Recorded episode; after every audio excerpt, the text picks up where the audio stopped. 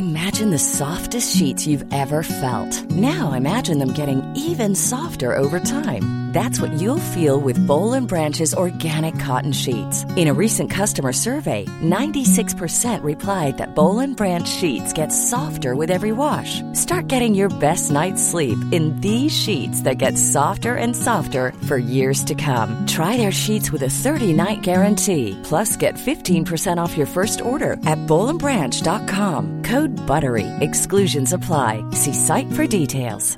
Hi, I'm Daniel, founder of Pretty Litter. Did you know cats tend to hide symptoms of sickness and pain? I learned this the hard way after losing my cat, Gingy. So I created Pretty Litter, a health monitoring litter that helps detect early signs of illness by changing colors, saving you money and potentially your cat's life. Pretty Litter is veterinarian developed, and it's the easiest way to keep tabs on your fur baby's health right at home. Go to prettylitter.com and use code ACAST for 20% off your first order and a free cat toy. Terms and conditions apply. See site for details. Many of us have those stubborn pounds that seem impossible to lose, no matter how good we eat or how hard we work out. My solution is PlushCare.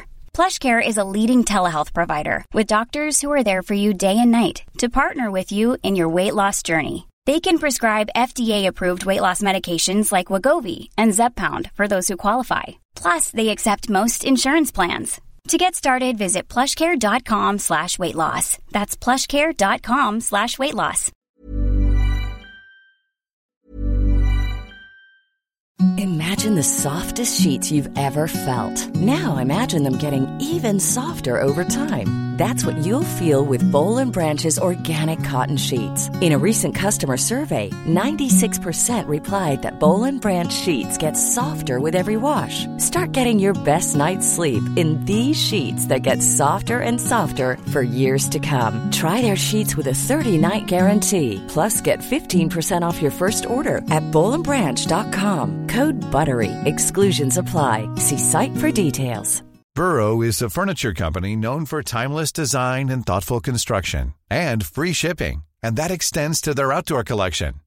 Their outdoor furniture is built to withstand the elements, featuring rust-proof stainless steel hardware, weather-ready teak, and quick-dry foam cushions. For Memorial Day, get 15% off your Burrow purchase at burrow.com slash ACAST and up to 25% off outdoor. That's up to 25% off outdoor furniture at burrow.com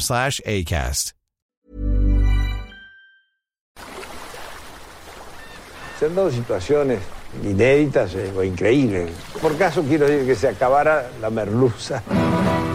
No me digas que merluza, no mariposa, que yo sí como merluza.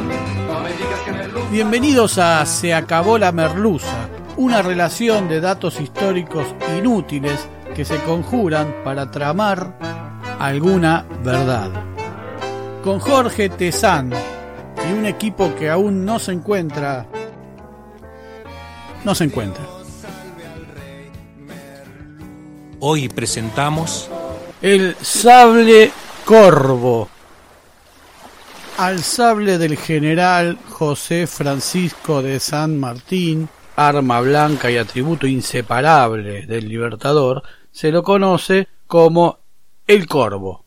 Pero específicamente es un sable curvo a la oriental, del tipo Shamsir persa, se trata de un tipo de arma muy común entre los generales y mariscales de Napoleón, sobre todo tras la campaña de Egipto de 1798 a 1801. El propio Napoleón y su cuñado Joaquín Murat, Andrés Macena, Jean Lance lucían estos eh, por Europa. En algunos casos se lo menciona erróneamente como alfanje o cimitarra y hasta sable de abordaje, como manifestara un ciudadano porteño, a otro al ver a San Martín con su sable encaminándose hacia el fuerte a ofrecer sus servicios apenas desembarcado en 1812. También la oficialidad inglesa se ufanaba de este tipo de arma. Se trata de una hoja liviana, invulnerable, delgada y con una forma irregular, es decir, no sigue la misma curva en toda su longitud y que inspiraba temor en las huestes enemigas ante una carga de caballería a degüello. Su forma, la astucia de su morfología permiten que la trayectoria que describe al ingresar a un cuerpo sea diferente a la que describe al egresar, produciendo un daño mucho mayor y sin trabarse con obstáculos en su recorrido. Retirado del ejército español, San Martín deja Cádiz en 1811 y se aloja en Londres un par de meses. La leyenda dice que allí, en un anticuario, adquiere la hoja. El Shamshir de San Martín está montado a la turca, es decir, en cross de pistolet, que quiere decir que su mango asemeja a la empuñadura de una pistola. Pero yo descartaría que San Martín haya tenido participación en definir este tipo de montaje porque aún hoy en día cualquier Shamshir que se puede comprar y es funcional viene con empuñaduras similares, de modo que todos este tipo de armas venían con la empuñadura de este tipo. Hay un listado de siete posibles lugares donde San Martín pudo haber comprado la hoja. No se os ocurra darle un baño. Los señores Robertson y Kennard, directores de la sección de armas antiguas del Victoria and Albert Museum y de la Armería de la Torre de Londres, respectivamente, opinaron sobre el sable que la hoja es de mayor antigüedad que la empuñadura, calculándose la diferencia en cien años. No es un sable raro, sino más bien austero y eficaz y su vaina tenía una ranura longitudinal abierta que permitía guardarlo porque de lo contrario su forma la hubiera destrozado. Y en la punta la vaina tiene una rodela, o sea, una pequeña ruedita que servía para que al tocar el suelo y ser arrastrada girara sin dañar la vaina.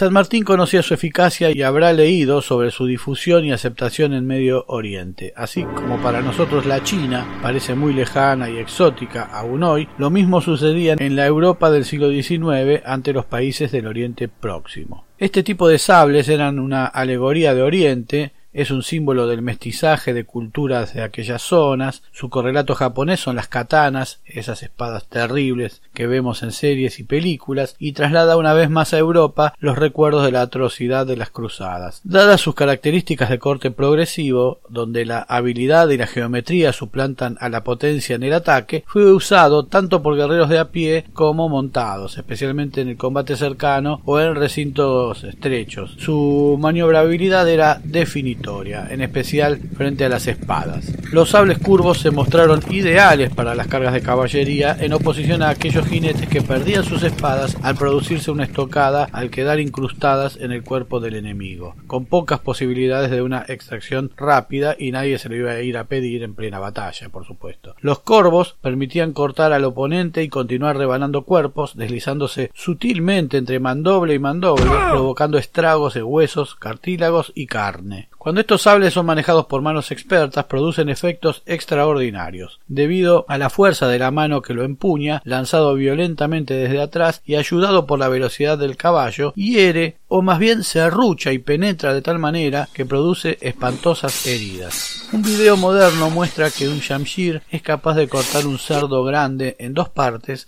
de un solo golpe. Una de las pruebas finales a las que se las sometía tras el forjado era un plegado a 90 grados sin que apareciese signo alguno de grietas y con una recuperación elástica a su posición inicial, lo que las hacía sorprendentes a la vista de los inexpertos. Shamshir es una palabra que significa curvado como las uñas de un tigre, del mismo vocablo surgió la palabra cimitarra. Comenzaron a verse a partir del siglo XVI en Persia, actual Irán, como también entre los mongoles del Oriente Medio. Su hoja es parabólica continua y se angosta progresivamente hacia la punta. Está hecho de acero de Damasco. El material base para el buen acero de Damasco se llama UTS. Se trata de una retorta o masa metálica de forma aproximadamente cilíndrica que se prepara antes del forjado y puede durar un tiempo prolongado en ese estado. Su nombre significa acero, procedía del sur de la India y tardaba muchos meses en llegar a Persia a lomo de mula. Su calidad es fundamental en la elaboración de hojas. Los mejores uts debían ser bastante homogéneos, de colores claros y suaves al tacto, esponjosos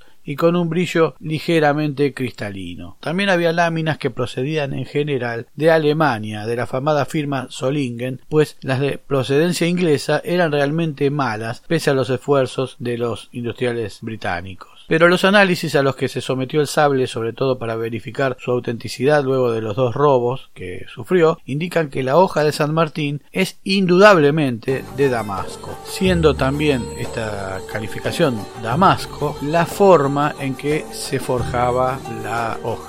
Una vez en Persia y en manos del espadero, este procede a la forja del Quds, una operación que reúne a su vez tecnologías de avanzada y procedimientos rituales. Por medio de pinzas elementales se coloca la pastilla en un horno abierto de piedra y se lo aviva hasta que alcanza los colores entre cereza y sangre. Se le hacen ciertas operaciones para llevarla a una forma similar a la de un lingote. La forja se efectuaba capa por capa, pisando y golpeando con ritmo y fervor, siempre a la misma hora, jamás desviándose de las instrucciones ya preestablecidas, nunca en horas de la tarde, jamás cuando soplaba el viento fuerte y con un rigor casi religioso. Horas y horas, días y más días martillando, golpeando, laminando y estirando esa noble aleación que sería un arma de combate letal. Cuando todo salía bien, porque a veces sobrevenía el fracaso, se templaba la hoja finalmente, procedimiento este que esconde más laberintos. Para el templado se utilizaba agua fresca de las napas inferiores o se hacía al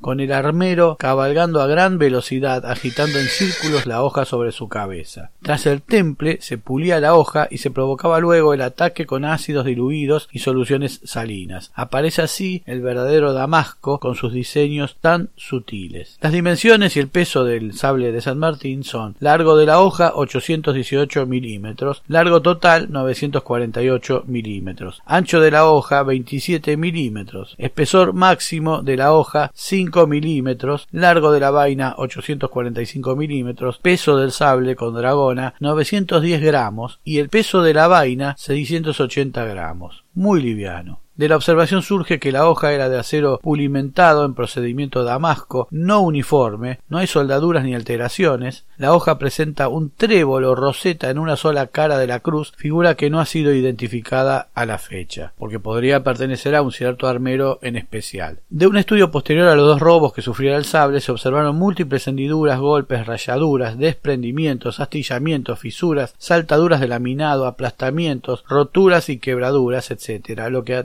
luces demuestra que el arma fue vastamente utilizada. La hoja presenta una fisura en forma de seta en uno de sus flancos. La madera del mango fue identificada como de ébano de las Indias Orientales, material muy común entre los espaderos y ensambladores ingleses. Y la vaina de haya europea. Lamentablemente el cuero no pudo ser identificado y la cruz es de fundición, sin marcas. Las estimaciones de los expertos certifican que la hoja dataría de entre los siglos XVI y XVIII. Por último, los exámenes demuestran que la dragona está conformada por hilos de oro, pero no se menciona el resto, que podrían ser de hilos de algodón y un material desconocido para el relleno interior de la bellota. El retiro de San Martín, su regreso a Mendoza, su plan de quedarse a vivir allí, y aquel episodio de persecución y espionaje sobre el padre de la patria, determinó su decisión de pasar por Buenos Aires a por Mercedes, su hija, y partir de allí hacia Europa. El sable quedó en Mendoza, encargado a una familia amiga. Diez años después, en 1835, el Libertador le reclama a su hija y a su yerno, que hicieron una visita en algún momento a la patria, le dice traigan mi sable corvo, que me ha servido en todas mis campañas de América, servirá para algún nietecito si es que lo tengo. El sable permaneció con el gran capitán en Europa hasta que fue legado a Rosas por el mismo Libertador.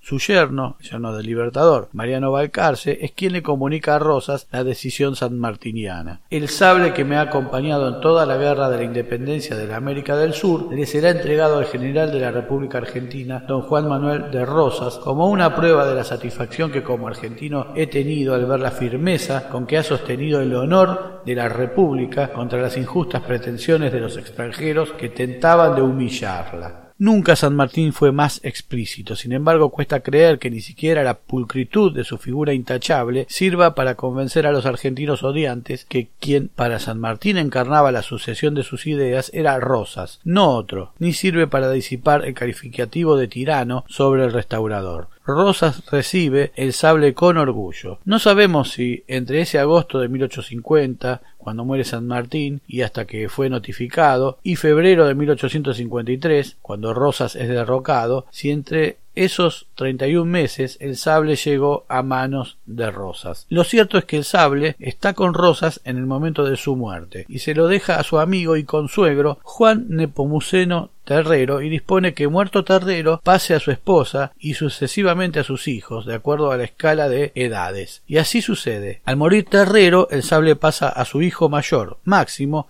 esposo de Manuela Rosas. En 1896 el director Carranza del Museo Histórico de la capital le pide a Manuela la donación del arma de San Martín. Toda la familia accede y Terrero pide que sea exhibido en el Museo Histórico Nacional. El sable regresa al país el 4 de marzo de 1897. A consecuencia de los dos robos que sufrió el sable de parte de miembros de la Juventud Peronista en los años 60, Onganía dispuso que el arma sea depositada y expuesta en un templete blindado en el regimiento de granaderos. Allí estuvo hasta 2015, cuando la presidenta Cristina Fernández de Kirchner, en cumplimiento de la ley que dispuso su regreso al Museo Histórico Nacional, lo escolta hasta ese lugar. Allí permanece custodiado por un grupo fervoroso y orgulloso de granaderos. Se acabó la merluza.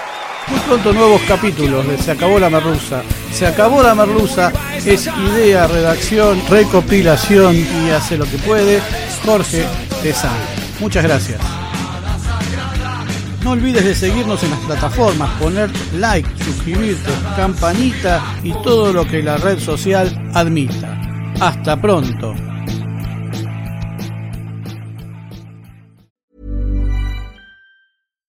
Hi, I'm Daniel, founder of Pretty Litter. Cats and cat owners deserve better than any old fashioned litter. That's why I teamed up with scientists and veterinarians to create Pretty Litter. Its innovative crystal formula has superior odor control and weighs up to 80% less than clay litter. Pretty Litter even monitors health by changing colors to help detect early signs of potential illness. It's the world's smartest kitty litter. Go to prettylitter.com and use code ACAST for 20% off your first order and a free cat toy. Terms and conditions apply. See site for details. Hey, it's Paige DeSorbo from Giggly Squad. High quality fashion without the price tag. Say hello to Quince.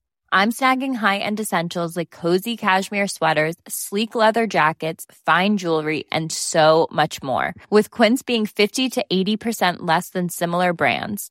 And they partner with factories that prioritize safe, ethical, and responsible manufacturing. I love that. Luxury quality within reach. Go to quince.com slash style to get free shipping and 365 day returns on your next order. Quince.com slash style. Hey, it's Paige DeSorbo from Giggly Squad. High quality fashion without the price tag. Say hello to Quince.